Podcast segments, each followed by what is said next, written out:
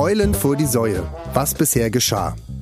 Eulen vor die Säue ist ein Podcast. Ein Podcast ist ein Hörspiel für Erwachsene. Erfunden wurde dieses Hörspiel von Frank Thonmann. Frank Thonmann ist gelernter Tonmann.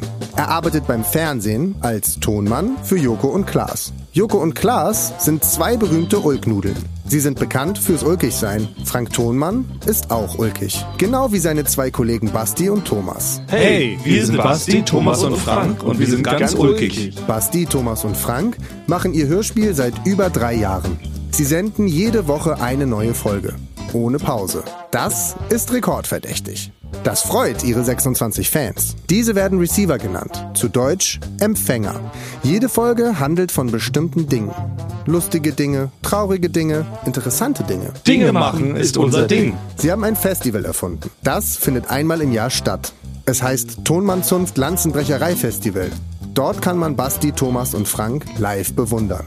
Sie haben ein Sportevent erfunden. Olympia. Dabei messen sich Basti, Thomas und Frank in Wettkämpfen. Sie haben ein Getränk erfunden. Das heißt Schlamm und macht ganz kicherig im Kopf.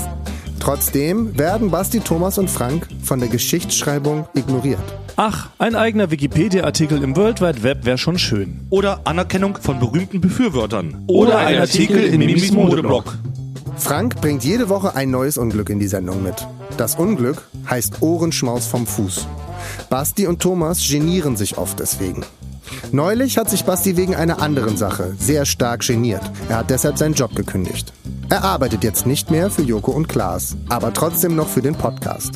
Das ist traurig und schön zugleich.